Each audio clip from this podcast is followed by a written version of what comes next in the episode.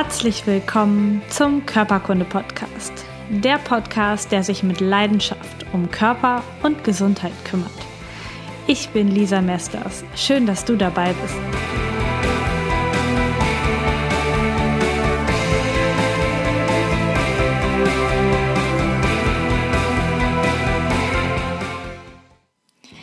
Herzlich willkommen zu einer neuen Folge Körperkunde Podcast. Es ist richtig schön, dass du dabei bist und bei diesem Thema einschaltest. Heute geht es um die Impflüge und die Frage, wo ist da eigentlich die Wahrheit? Ich wurde jetzt schon so oft angesprochen von Hörerinnen und Hörern mit der Frage, Lisa, bitte mach doch mal was über Impfen. Wie ist eigentlich deine Meinung über Impfen? Ähm, erzähl doch was darüber. Und ja, ich habe mich dem Thema angenommen und traue mich jetzt mal etwas zu diesem sehr, sehr umstrittenen medizinischen Thema zu sagen. Ich habe Recherche betrieben und die Frage ist einfach, wie soll ich diesem Thema überhaupt gerecht werden? Ich habe so viele Informationen im Internet gefunden und zwar so viele unterschiedliche Informationen wie zu keinem anderen Thema.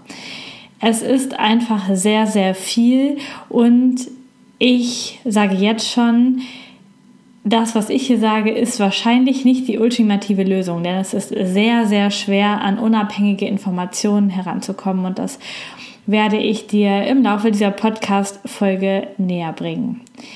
Die Impflüge wird von allen Seiten als Überschrift, als catchige Überschrift verwendet. Deswegen gibt es sie heute bei mir. Und die wird sowohl von der Partei verwendet, die sagt, ja, wir impfen, äh, wird die Impflüge verwendet, um zu sagen, die Leute, die nicht impfen, die lügen und andersrum die Leute, die sagen, nee, impfen machen wir nicht, das ist schädlich für die Gesundheit, die nutzen die Impflüge ähm, auch als Überschrift und sagen, naja, das, was die Regierung, was die Ärztekammer empfiehlt, was die STIKO empfiehlt, das ist die Lüge. Und deswegen habe ich gedacht, ich nehme die Überschrift einfach auch, die Impflüge, wo ist die Wahrheit? Vielleicht kommst du mit Hilfe meines, meines Videos der Wahrheit ein Stückchen näher oder kommst deiner eigenen Meinung ein bisschen näher, fühlst dich vielleicht hinterher bestätigt oder guckst nochmal nach. Es ist ein sehr, sehr, sehr, sehr, sehr umstrittenes Thema. Ich weiß von meiner Heilpraktikerprüfung, also von der Vorbereitung dazu, da wurde mir ganz, ganz oft gesagt, Du musst in der Prüfung unbedingt sagen, dass du für das Impfen bist, ansonsten fällst du sowieso durch. Ähm, Heilpraktiker werden von ähm, Ärzten geprüft, von Ärzten und anderen Heilpraktikern und es herrscht die Meinung, du musst auf jeden Fall fürs Impfen sein, ansonsten wirst du sowieso nicht durchgelassen. Und tatsächlich, ich musste in meiner Heilpraktikerprüfung den Impfkalender auswendig aufsagen und auch Stellung zu der Tetanusimpfe nehmen. In der Prüfung ähm, offiziell war das nicht der Grund, warum sie mich nicht haben bestehen lassen, aber auch das war, spielte sicherlich damit hinein. Ähm, warum das so ist und warum das in diesen Prüfungen gefragt wird, ist mir schleierhaft, denn Heilpraktiker impfen eh nicht. Und ich glaube auch, dass selten Eltern mit ganz, ganz kleinen Babys direkt zu Heilpraktikern gehen und die nach dem Rat fragen. Aber gut, die Meinung der Schulmedizin ist wohl klar. Es geht ums Impfen und zwar auf jeden Fall und nach vorgeschriebenen Impfkalender. Wo ist denn die Motivation zum Impfen oder warum machen wir das? Wo fließt das Geld hin und was ist die Wahrheit? Ich möchte dir in diesem Podcast einfach meine Gedanken mitgeben und wie du dir schon denken kannst, die Entscheidung, ob du dich impfen lässt, ob du deine Kinder impfst, ob du deine Tiere impfst, die ist natürlich ganz allein bei dir. Aber du erfährst natürlich meine Meinung, sehr gerne. Zum Start in das Thema habe ich meine Community gefragt, dich gefragt, wenn du dabei bist in der Körperkunde Community auf Facebook und habe eine Umfrage gestartet und es haben erfreulich viele Leute teilgenommen, fast 40 Menschen haben teilgenommen und ich möchte euch so ein bisschen die Meinung der Körperkunde-Community zum Start mitgeben. Und zwar finden zwölf Leute es total wichtig, geimpft zu sein, um die Herdenimmunität, was das genau ist, erkläre ich später nochmal, zu bewahren, um sich alle gegenseitig zu schützen. Die allermeisten, nämlich über 18 Hörer, sind geimpft und achten auch darauf, dass ihr Impfschutz, ihr Impfschutz regelmäßig aufgefrischt wird. Neun Leute wurden als Kind geimpft und achten jetzt aber nicht mehr darauf, dass da irgendwas aufgefrischt wird. Acht haben sie schon festgelegt und würden ihre Kinder genau nach Plan impfen lassen oder haben das auch gemacht, wenn sie schon Kinder haben. Vier sagen dagegen, sie würden ihre Kinder nicht impfen lassen oder haben das tatsächlich auch nicht gemacht, wenn sie welche haben. Sechs Leute sind dafür, dass die Standardimpfungen im Kindesalter überhaupt nicht stattfinden und würden, sich, ähm, würden das auch nicht machen lassen. Ähm, und sieben Leute von, aus meiner Community erkundigen sich regelmäßig vor Urlauben beim Gesundheitsamt und lassen die empfohlenen Impfungen je nach Reiseland auf jeden Fall durchführen. Nur eine Person, die ich gefragt habe, lässt sich regelmäßig gegen die Grippe impfen, also macht die Grippeschutzimpfung mit. Und nur zwei Menschen aus der Community sind generell der Meinung, dass Impfen alleine der Pharmaindustrie nutzt. Das heißt, in der Community, die ich jetzt hier aufgebaut habe, des Podcasts, sind erstmal die meisten Menschen dafür, sich generell impfen zu lassen, nur manche Impfungen zu hinterfragen und die meisten würden auch heutzutage ihre Kinder noch impfen lassen. Das fand ich super, super spannend, das so mitzukriegen. Niemand aus der Community ist als Kind gar nicht geimpft worden. Also alle, die heute erwachsen sind, die hier zuhören, sagen, ich wurde als Kind auf jeden Fall geimpft. Egal, ob sie diesen Impfschutz jetzt noch aktiv fortführen oder es nicht machen. Es gab auch verschiedene Kommentare unter diesem Post. Und zwar hat eine Hörerin gepostet, in der STIKO, also in der Ständigen Impfkommission hier in Deutschland, sitzen die Impfstoffhersteller. Ist das? Ähm, dann der Wolf im Schafspelz ist, der da sitzt, ähm, ist sicherlich zu bedenken. Eine andere Meinung, die drunter gepostet ist, die Fünffachimpfungen direkt als Baby sind unzumutbar. Ich bin mir sicher, dass mein Kind, mein gesundes Kind, auch eine Maserninfektion gut überlebt und hinterher vielleicht sogar gestärkt dabei herausgeht. Eine andere Hörerin bittet darum, genau über einzelne Erreger zu sprechen, genau zu sagen, welche Erkrankung eigentlich gefährlich ist und welche nicht. Außerdem sagt sie, es spielt natürlich das Alter der Kinder der Rolle, natürlich der Impfstoff an sich und was da überhaupt für Inhaltsstoffe drin sind. Und da hat sie mit Sicherheit recht. Außerdem war noch die Frage einer Hörerin, Verträglichkeit von Impfstoffen, ist es unterschiedlich je nach Charakter, Hauttyp oder Ernährungstyp des Kindes? Wie kann ich wissen, dass mein Kind eine Impfung gut verträgt? Sie hat zwei Kinder, das eine Kind hat die Impfung gut vertragen, das andere eben nicht. Aus meiner Erfahrung kann ich diesen Fragen und Berichten noch hinzufügen, dass bei mir ähm, vom Frauenarzt der Rötelntiter bestimmt wird. Das ähm, macht man, wenn Frauen im ähm, fortpflanzungsfähigen Alter sind, vielleicht nochmal. Und es wird geguckt, ob ein Rötelnschutz besteht, da eine Rötelnembryopathie in der Schwangerschaft eine Komplikation ist, die man nicht haben möchte. Und bei mir wurde dieser Rötelntiter bestimmt und der Arzt hat keinen ausreichenden Schutz gefunden, obwohl ich als Kind geimpft wurde und auch im Rahmen meiner Physiotherapie-Ausbildung alle Impfen nochmal erneuert habe. Das bedeutet, dass mein Körper diese Impfstoffe anscheinend nicht angenommen hat, mein Immunsystem die nicht angenommen hat. Und mein Frauenarzt hat mir erklärt, dass das gar nicht so selten ist und dass wir jetzt auch, er sagt, gar keine ähm, Nötigkeit, dass wir das jetzt nochmal machen, wenn mein Körper diesen Impfstoff eh nicht annimmt. Es scheint wohl häufiger zu sein als erprobt, erforscht, dass Impfstoffe im Körper ähm, gar keine Wirkung zeigen, wenn sie reingenommen werden. Aber Jetzt genug der persönlichen Meinung oder der Community-Meinung. Ich habe mal ganz offiziell angefangen zu recherchieren und das habe ich natürlich gemacht beim RKI, beim Robert-Koch-Institut und bei der STIKO, der Ständigen Impfkommission. Das sind die Stellen in Deutschland, die den Impfkalender festlegen, die sagen, ähm, wer wann wogegen geimpft werden sollte, die diese Empfehlungen rausgeben. In Deutschland sind es zu dem heutigen Zeitpunkt nur Empfehlungen. Es gibt kein, keine Impf Pflicht. Und die STIKO sagt, Impfungen gehören zu den wichtigsten und wirksamsten präventiven Maßnahmen, die in der Medizin zur Verfügung stehen. Eine wichtige Aufgabe des Arztes besteht darin, für, eine, für einen ausreichenden Impfschutz der von ihm betreuten Patienten zu sorgen. Bedeutsam ist dabei die Grundimmunisierung bei Säuglingen und Kleinkindern frühzeitig entsprechend den STIKO-Empfehlungen und ohne unnötige Verzögerungen zu beginnen sowie zeitgerecht abzuschließen. Das bedeutet also, alleine in diesen zwei Sätzen, die ich jetzt vorgelesen habe, dass die STIKO sagt, es ist am wirksamsten, um gesund zu bleiben, geimpft zu werden. Und sie nehmen ganz klar und sehr, sehr deutlich die Ärzte in die Pflicht und sagen, deine Aufgabe ist es, lieber Arzt, deine Patienten perfekt zu betreuen, perfekt, perfekt durchzuimpfen und zwar nach Möglichkeit überhaupt nicht vom STIKO, von der STIKO-Empfehlung abzuweichen, also sich komplett an den Impfkalender zu halten.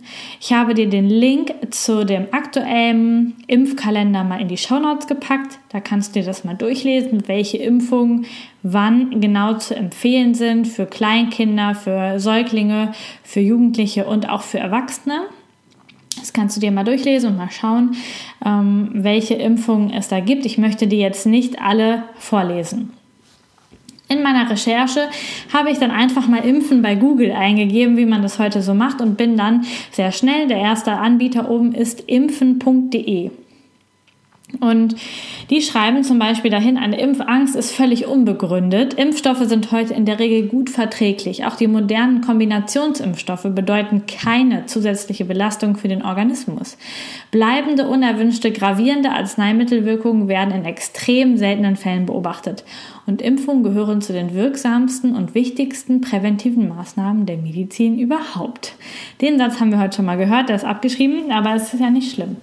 Jetzt ist die Frage, habe ich mir die Frage gestellt, von wem wird eigentlich diese Seite betrieben, impfen.de? Wenn das die erste Seite ist, wo ich draufkomme und die bei Google mehrfach auf der ersten Seite der Suchergebnisse auftaucht. Und ich habe gefunden, dass das eine pharmazeutische Gesellschaft ist die diese Seite betreibt. Wenn du das übrigens mal wissen willst, wer so eine Seite betreibt, dann suchst du immer nach dem Link für das Impressum, denn da muss der Urheber und derjenige, der verantwortlich ist für die Seite, aufgeführt sein. Das heißt, wir haben hier bei impfen.de eine Seite, die von einer pharmazeutischen Gesellschaft betrieben ist. Das heißt, diese Seite wird von Leuten betrieben, die Impfstoffe herstellen und die an Impfstoffen Geld verdienen.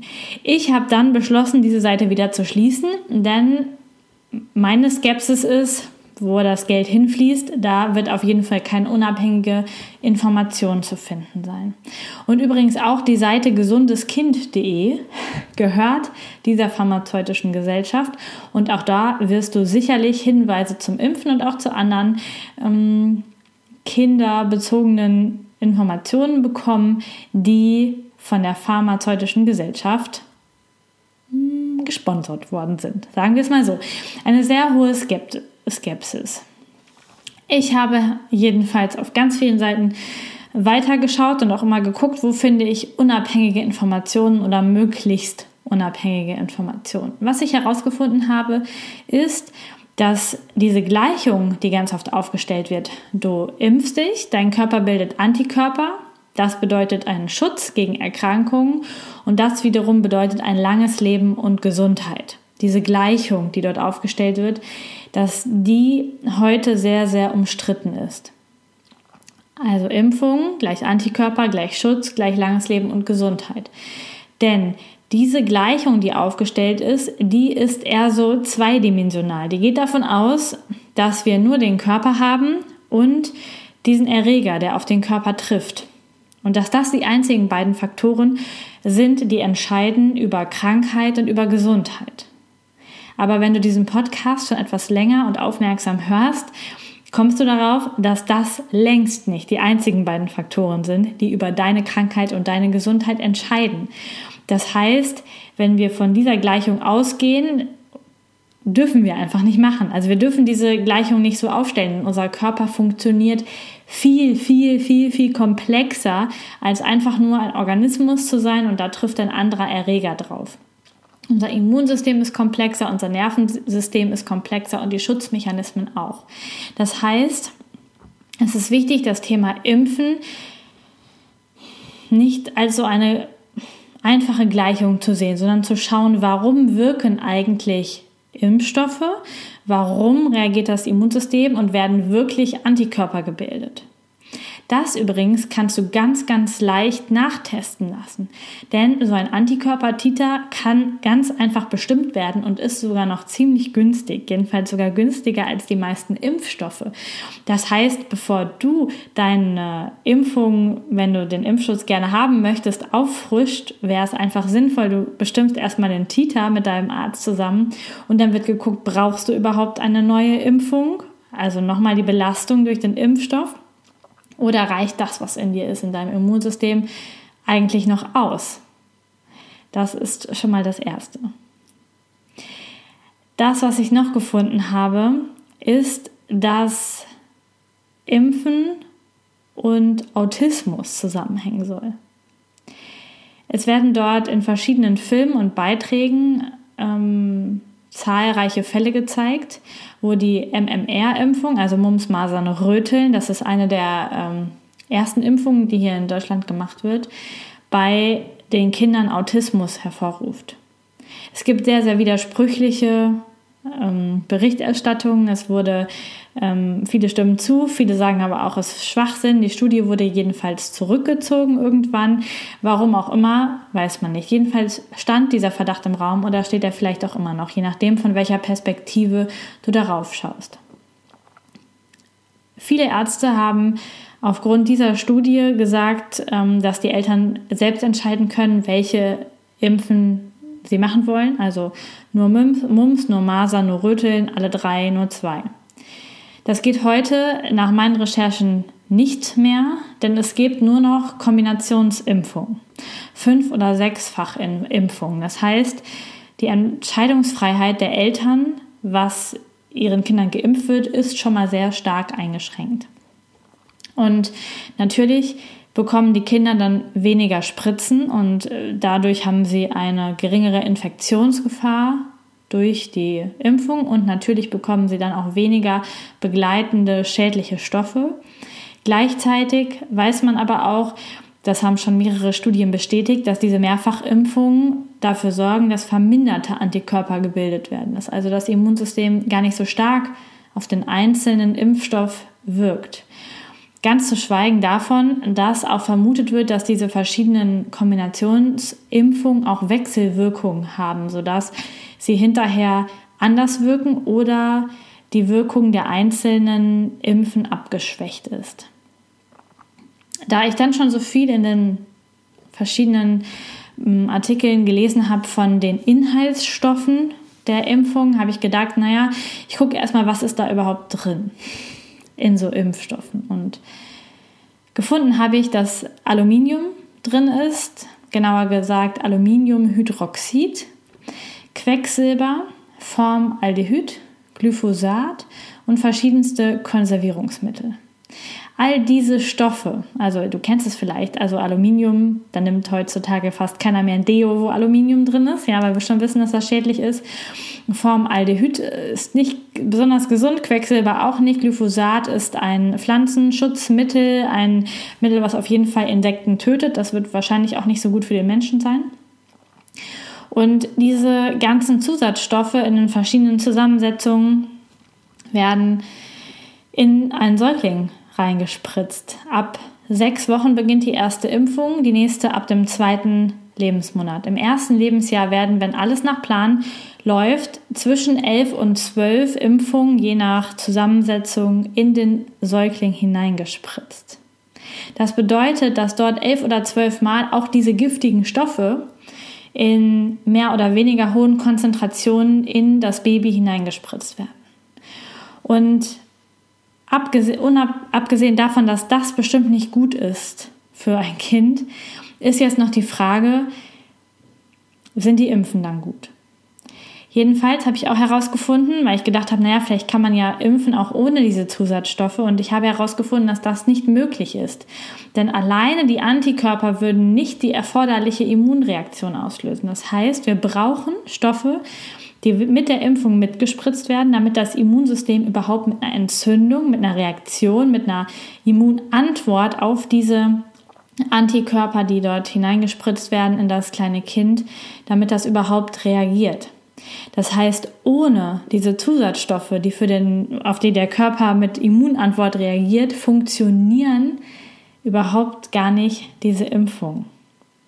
Und diese Zusatzstoffe sind aber gleichzeitig in dem Ruf, dass sie giftig sind, dass sie das Nervensystem schädigen und ähm, auch psychische Veränderungen hervorrufen können. Das haben jedenfalls Tierstudien bestätigt. Und vielleicht ist das auch immer so dein Gefühl, wenn das bei Tieren schon etwas hervorruft, wird es bestimmt in uns Menschen nicht spurlos vorübergehen. Ein anderer Ansatz, der mich bewegt hat, ist die Frage, sollte ich Krankheit einfach so in meinen Körper spritzen, einfach so in die Blutbahn gelangen lassen? Kann das für mich gut sein, auf der einfach auf der energetischen vielleicht auch spirituellen Ebene bekomme ich dadurch mehr Gesundheit, wenn ich mir abgeschwächte oder auch abgetötete Krankheitserreger in meinen Körper spritzen lasse. Ich weiß nicht, wie du jetzt im ersten Impuls darauf reagierst. Mich hat das jedenfalls direkt berührt und ich habe gedacht, nee, natürlich nicht. Wieso sollte ich gesünder werden, wenn ich mir Krankheit spritzen lasse? Also auf der energetischen Ebene sicherlich völlig klar, Impfung eher nicht. Und ganz, ganz viele Menschen im Internet schreiben oder reden in Videos darüber, dass Impfungen sogar krank machen. Tatsächlich krank machen. Und du hast das sicherlich bemerkt, wenn du schon mal ein Kind hast impfen lassen. Ich habe das bei Freundinnen mitbekommen. Ich habe ja selber keine Kinder, dass die Kinder die nächsten Tage tatsächlich kränkeln, nicht ganz fit sind. Ähm, man merkt, dass das Immunsystem arbeitet. Das heißt, ja, Impfungen machen krank. Jetzt ist die Frage, wie sehr. Machen sie nur ein bisschen krank und schulen dann das Immunsystem, damit nicht die große böse Krankheit kommen kann? Oder können sie auch richtig stark krank machen?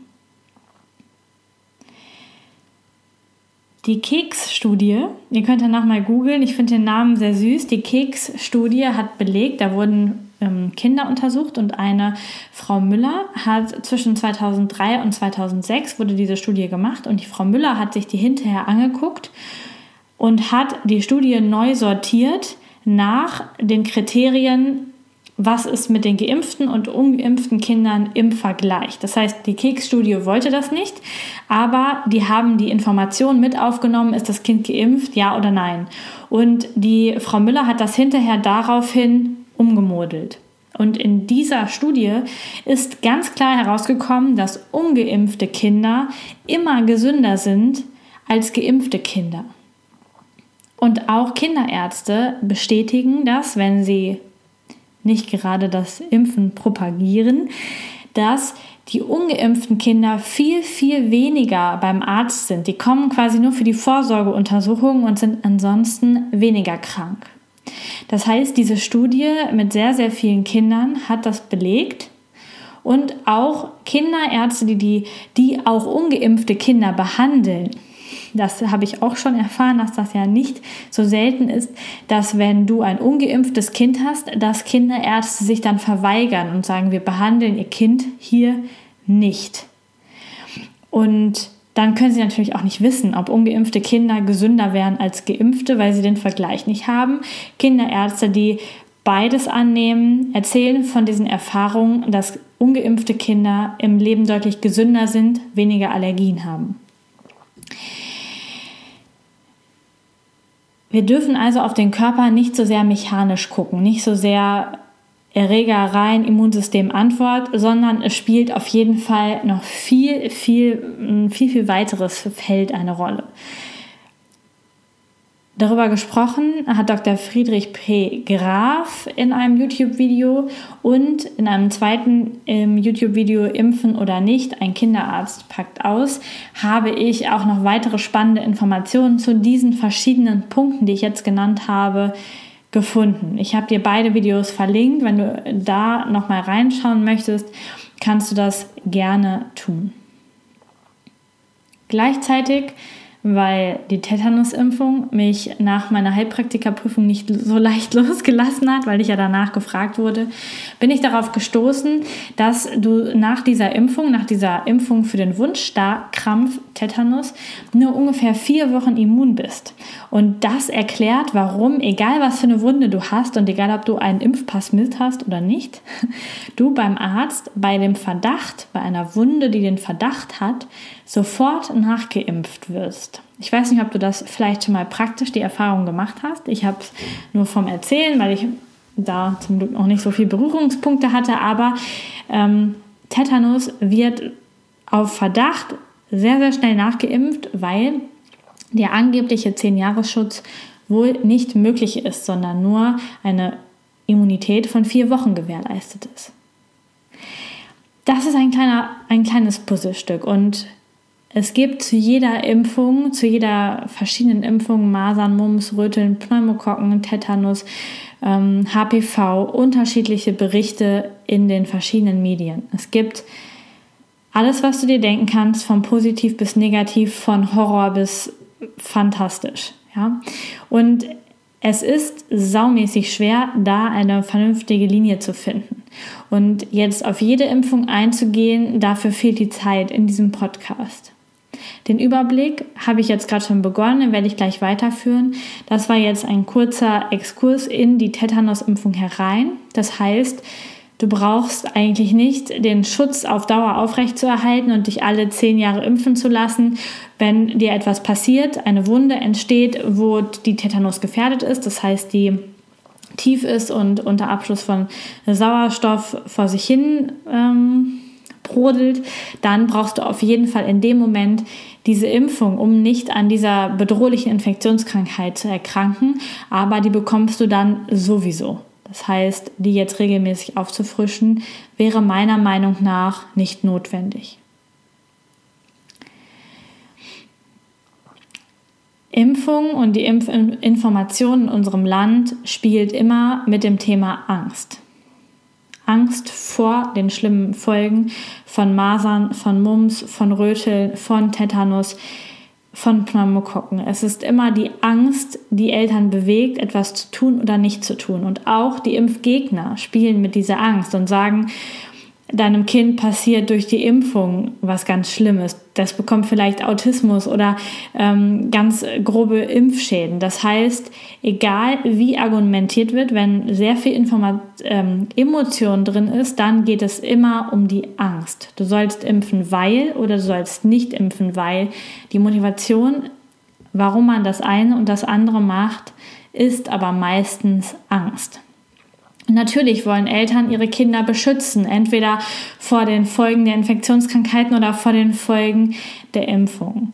Und je kleiner die Kinder sind und in die Welt rausgehen, in Kitas reingehen, umso größer ist vielleicht ja auch das Ansteckungsrisiko in diesen Geschichten. Es gibt dort das Beispiel der Masernentzündung, dass ähm, bei, bei der Masern eine Gehirnhautentzündung entsteht und dass das vor allen Dingen gefährlich ist für kleine Kinder, die in Kitas gehen. Und diese kleinen Kinder kommen dann in Berührung mit großen ungeimpften Kindern, die Masern übertragen können, für die es vielleicht auch nicht schlimm ist, dass sie die bekommen. Und diese kleinen Kinder können an dieser Gehirnhautentzündung dann sterben. Diese Meldung ist vor ein paar Jahren groß durch die Medien gegangen. Das ist ein, in Berlin gab es einen Masernfall, dass jemand, ein Kind an Masern gestorben ist. Und da wurde die Impfdiskussion nochmal so richtig entfacht. Ich erinnere mich an die verschiedenen Fernsehbeiträge, die da gekommen sind. Und argumentiert wird ganz oft mit dem Herdenschutz, mit dem Schutz der großen Gruppe. Das heißt, wenn möglichst viele Menschen geimpft sind, dann ist die Wahrscheinlichkeit, dass eine große Epidemie von einer Erkrankung austritt, geringer. So ist die Argumentation. Andere Menschen, die andersherum argumentieren, sagen, wir hatten einen Masernfall, wir haben aber im Jahr 400 Verkehrsunfälle von Kindern, wo Kinder bei sterben. Die setzen das in Relation, setzen die Gefährlichkeit in Relation. Natürlich hat man Angst vor Infektionskrankheiten, weil sie so bedrohlich sind, wenn man nichts dagegen machen kann, so hilflos daneben steht. Deswegen ist auch die Angst so groß in den Tropenländern vor Malaria, weil man die ganzen Geschichten davon kennt und weiß, dass es ganz, ganz schlimm ist, wenn man das bekommt. Gleichzeitig finde ich es aber auch immer wichtig, dass man mal in Relation setzt, wie viele Menschen sterben daran, wie viele, ähm, wie bedrohlich ist es wirklich. Genauso ähm, mein Beispiel in der Schule, in der Altenpflegeschule ist dann immer, der Terrorismus. Wir haben wahnsinnig Angst vor oder wenn was passiert, wieder vor Großveranstaltungen dorthin zu gehen. Ich bekomme so viel mit, dass Leute dann nicht mehr auf Großveranstaltungen gehen aus Angst vor Terroranschlägen. Gleichzeitig ist die Chance, dass du bei einem Verkehrsunfall bei dir um die Ecke stirbst, viel, viel, viel, viel höher. Oder noch viel höher, dass du an einem Herzinfarkt stirbst, weil du keinen Sport machst und dich schlecht ernährst. Das heißt, wir haben unrationale Angst vor Dingen, die wir glauben nicht ähm, beeinflussen zu können. Und gleichzeitig denken wir, wir könnten Sachen beeinflussen, wie unser Herz oder den Verkehr, wenn wir Auto fahren, was aber nicht der Fall ist. Und wir haben dann viel mehr Angst vor diesen vermeintlichen unkontrollierbaren Dingen wie Infektionskrankheiten oder Terror. Das heißt, realistisch betrachtet ist die Chance, an einer Masernenzephalitis, also an einer Gehirnentzündung nach Masern zu erkranken, und daran zu sterben, viel, viel geringer, als dass ein Kind im Verkehr umkommt. Und zum Punkt der Herdenimmunität gibt es eine Studie, die sich China angeschaut hat. Laut WHO, das ist die Weltgesundheitsorganisation, hat China im Punkto Masernimpfung eine 99-prozentige Durchimpfung. Die haben nämlich in China eine Impfpflicht. Das bedeutet, dass so gut wie alle Menschen geimpft sind. Und trotzdem hat auf die Bevölkerungsdichte schon runtergerechnet von Deutschland und China im Verhältnis China mehr Masernerkrankungen und vor allen Dingen viel mehr Maserntote als Deutschland, obwohl Deutschland mit einem Durchimpfungsgrad von ungefähr 70, 75 Prozent nicht so gut durchgeimpft ist wie China. Das heißt, ganz realistisch betrachtet kann diese Durchimpfungsquote nicht alles sein, wo wir hinschauen. Der nächste Punkt, den ich mir angeschaut habe, ist, wo steckt dort eigentlich das Geld? Wenn jeder Mensch geimpft werden muss, wie in China, in Deutschland haben wir ja einfach die Information oder die Empfehlung, aber wir müssen nicht, dann ist ja sicher, dass eine bestimmte Anzahl Millionen, Milliarden Impfstoffe im Jahr produziert, abgenommen und verabreicht werden. Das heißt, dort steckt enorm viel Geld drin und auch sehr viel gesichertes Geld, was monatlich rausfließt. Wenn die Ärzte angewiesen sind über die Ärztekammer, und die STIKO, dass sie impfen sollen, dann kann man anhand der Neugeborenenrate ja abschätzen, wie viele Menschen eine Impfung bekommen und wie hoch der Gewinn dann sein wird. Je mehr Menschen sich impfen lassen, umso höher ist der Gewinn. Eine Rechnung aus einer Kinderarztpraxis habe ich gefunden. Kinder, die geimpft werden, die bieten im Jahr zwei bis drei Euro mehr Umsatz. Das heißt, durch eine Kinderarztpraxis gehen sehr, sehr viele tausend Kinder im Jahr, tausend Behandlungen. Das heißt, so ein Arzt kann zwischen 20.000 und 30.000 Euro mehr Umsatz machen, wenn er impft. Und das ist nur der Gewinn des Arztes, der Arztpraxis und oder der Umsatz der Arztpraxis und noch überhaupt nicht der Umsatz der Pharmaindustrie. Darüber habe ich keine Zahlen gefunden. Wenn du welche hast, lass sie mir gerne zukommen. Das heißt, da ist das Potenzial noch viel, viel, viel, viel größer, was dahinter steckt an Geld. Es gibt keinen Beweis dafür, dass die Gruppe von geimpften Kindern kurz-, mittel- oder langfristig gesünder ist. Es gibt keine Studien, die das beweisen. Es gibt ein paar Statistiken, über die man das versucht zu errechnen oder versucht zu beweisen. Aber ich kenn, ihr kennt vielleicht den Satz, glaube keiner Statistik, die du nicht selbst gefälscht hast. Es ist auch ganz oft schon vorgekommen, dass verschiedene Menschengruppen dann herausgerechnet wurden, damit die Statistik stimmt. Das heißt, es gibt keine Studien darüber, es gibt keine Beweise und trotzdem wird es gemacht. In den Meinungen der Community war schon herauszuhören, dass der Impfzeitpunkt eine Rolle spielt und es ist bekannt, dass das Impfen deutlich weniger Nebenwirkungen hat, wenn es erst auf, bei einem Immunsystem gemacht wird, was schon deutlich reifer ist. Das heißt, wenn ein Kind später als früh geimpft wird, also nicht im Säugling- oder Kleinkindesalter, sondern erst später, sind die Folgen deutlich geringer. Ich habe mal geschaut, ob ich Europa-Vergleichszahlen finde, denn die STIKO ist nur für Deutschland. Alle anderen Länder in Europa haben andere Impfempfehlungen.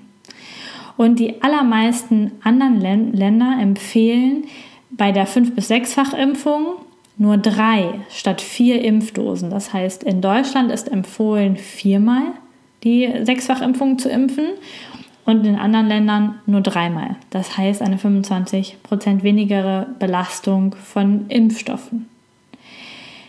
Außerdem ist in ganz, ganz vielen Ländern das so eingestuft, dass es nicht sinnvoll ist, gegen Windpocken und Rotaviren im Kindesalter zu impfen und 17 von 19 EU-Ländern beginnen mit der MMR-Impfung, Masern-Mumps-Röteln-Impfung, erst nach dem vollendeten zweiten Lebensjahr und nicht schon im elften Lebensmonat, wie das hier die STIKO im Impfkalender empfiehlt. Das heißt, es gibt, es, da sind noch mehr Zahlen, die nicht ganz zusammenpassen. Ich habe jetzt einfach ein paar rausgesucht. Es gibt keinen internationalen Konsens darüber, wann was geimpft werden soll. Sicher ist, dass wir in Deutschland früher impfen und mehr impfen als in anderen europäischen Ländern. In anderen weltweiten Ländern habe ich jetzt keine ähm, Daten davon gefunden, aber wir sind in Deutschland mit mehr Impfungen und früher dran als in anderen Ländern.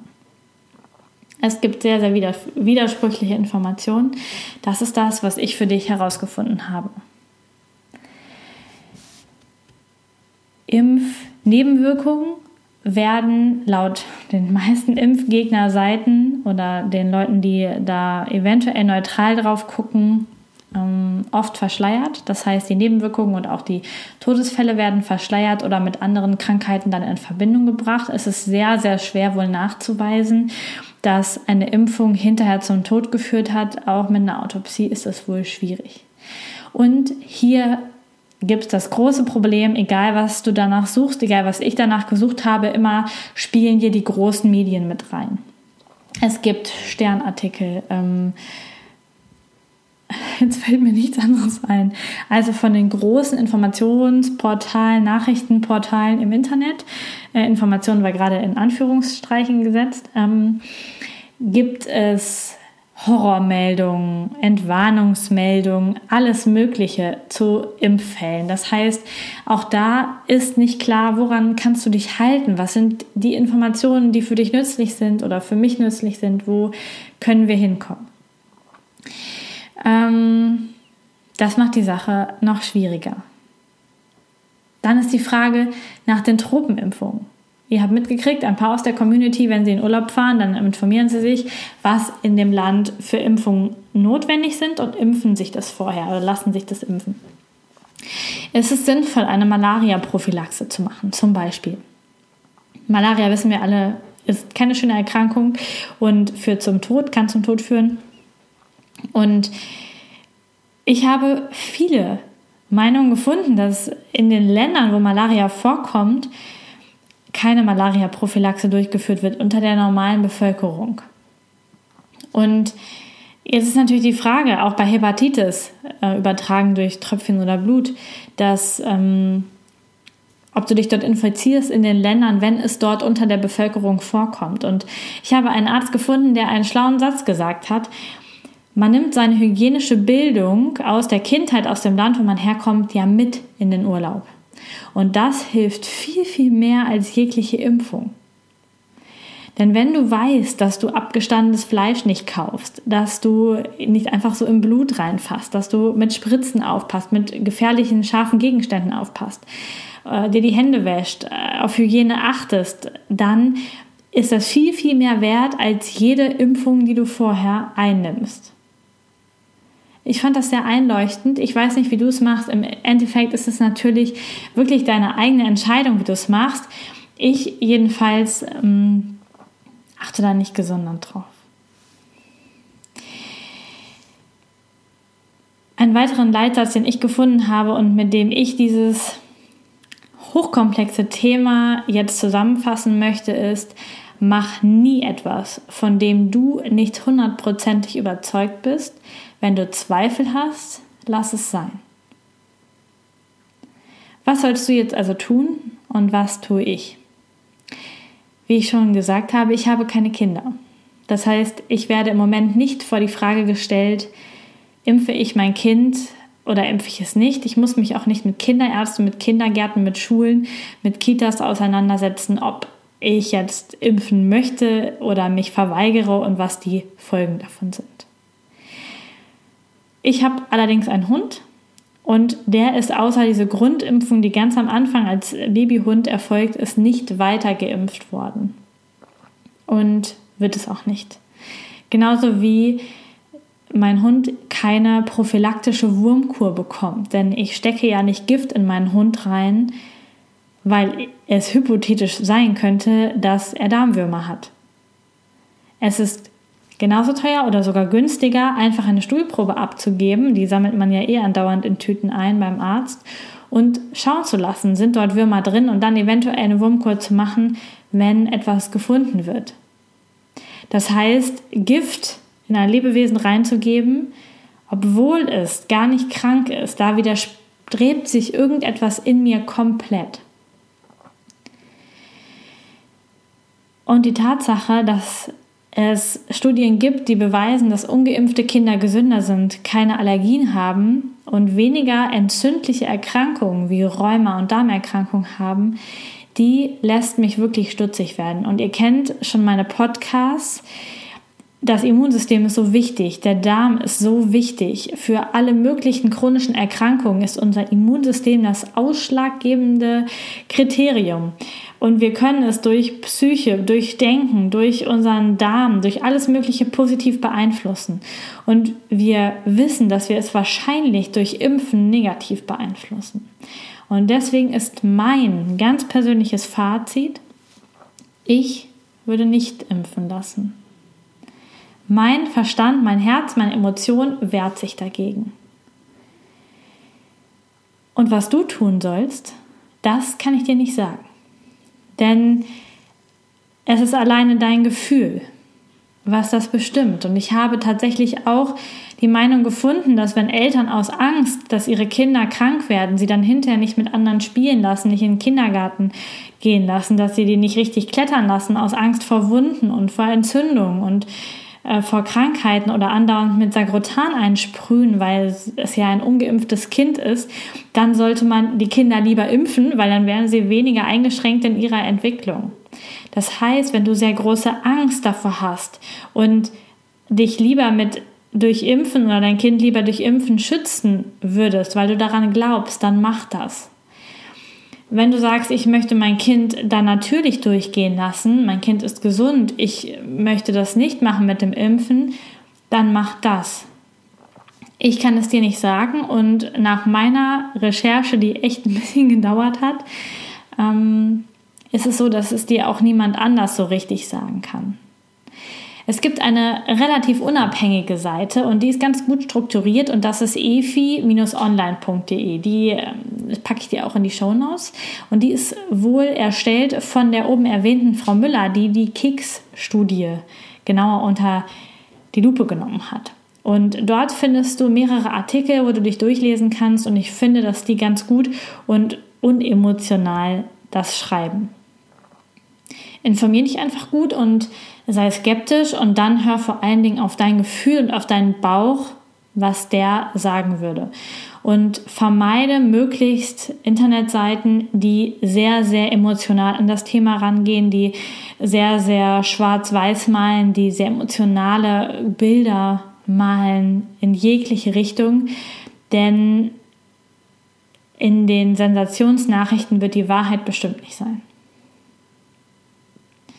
Ein Film zum Thema von dem Dr. Graf, den ich eben schon erwähnt habe, Wir impfen nicht, den gibt es in voller Länge bei YouTube zu schauen.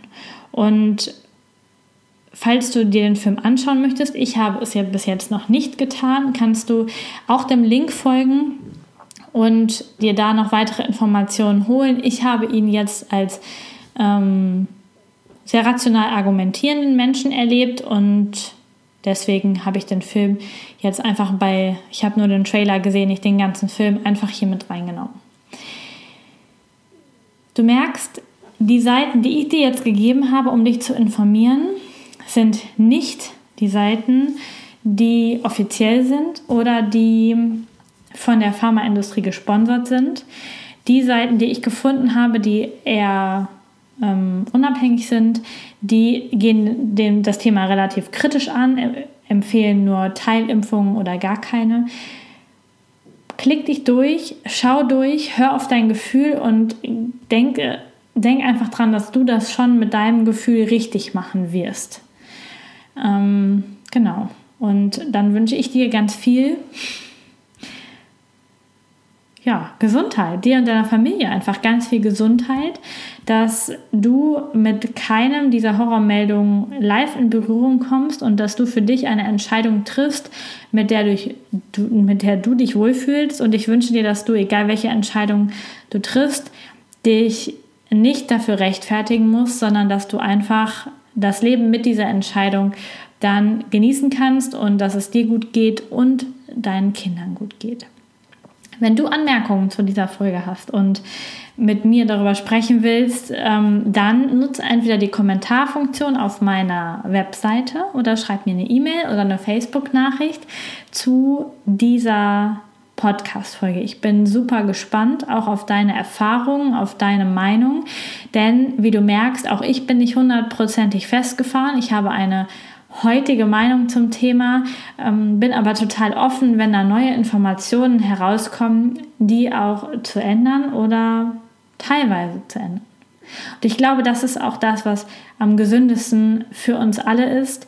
Und vielleicht findest du auch einen guten Mittelweg, dein Kind dann später zu impfen oder was auch immer. Also ich möchte dir da ähm, eigentlich gar nicht reinquatschen und Deswegen nochmal zum Abschluss dieses Podcasts. Dieses hier ist die Sache, die ich zusammengetragen habe aus dem Internet mit bestem Wissen und Gewissen. Und es geht hier um meine ganz persönliche Meinung zum Thema, was du machst, musst du bitte wirklich selbst entscheiden. Ich hoffe trotzdem, dir ein paar Impulse gegeben zu haben, damit du einfach gut über das Thema nachdenken kannst.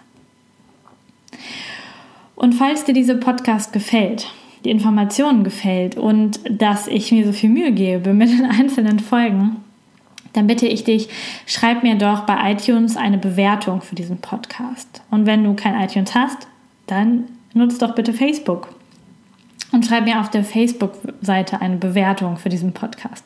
Und wenn du auch das nicht hast, dann schreib mir doch eine Bewertung per E-Mail, die ich freundlicherweise auf meiner Webseite dann veröffentlichen kann.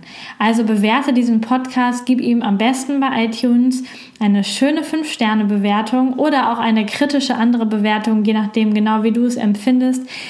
Da freue ich mich super drüber, damit dieser Podcast weiter nach vorne kommt und von anderen Menschen tatsächlich gefunden werden kann. Und wenn du Leute hast, mit denen du speziell diese oder eine andere Folge teilen möchtest, dann teil doch einfach über den Teilen-Button in deinem Podcast-Player diese Folge über WhatsApp, Facebook oder über alle anderen Möglichkeiten diese Folgen mit deinen Freunden und Bekannten und gib ihnen so meinen Podcast und das Wissen weiter. Ich wünsche dir alles Liebe und Gute mit dieser hochbrisanten Folge und wir hören uns ganz, ganz entspannt in der nächsten Folge wieder. Einen schönen Tag wünsche ich dir. Tschüss!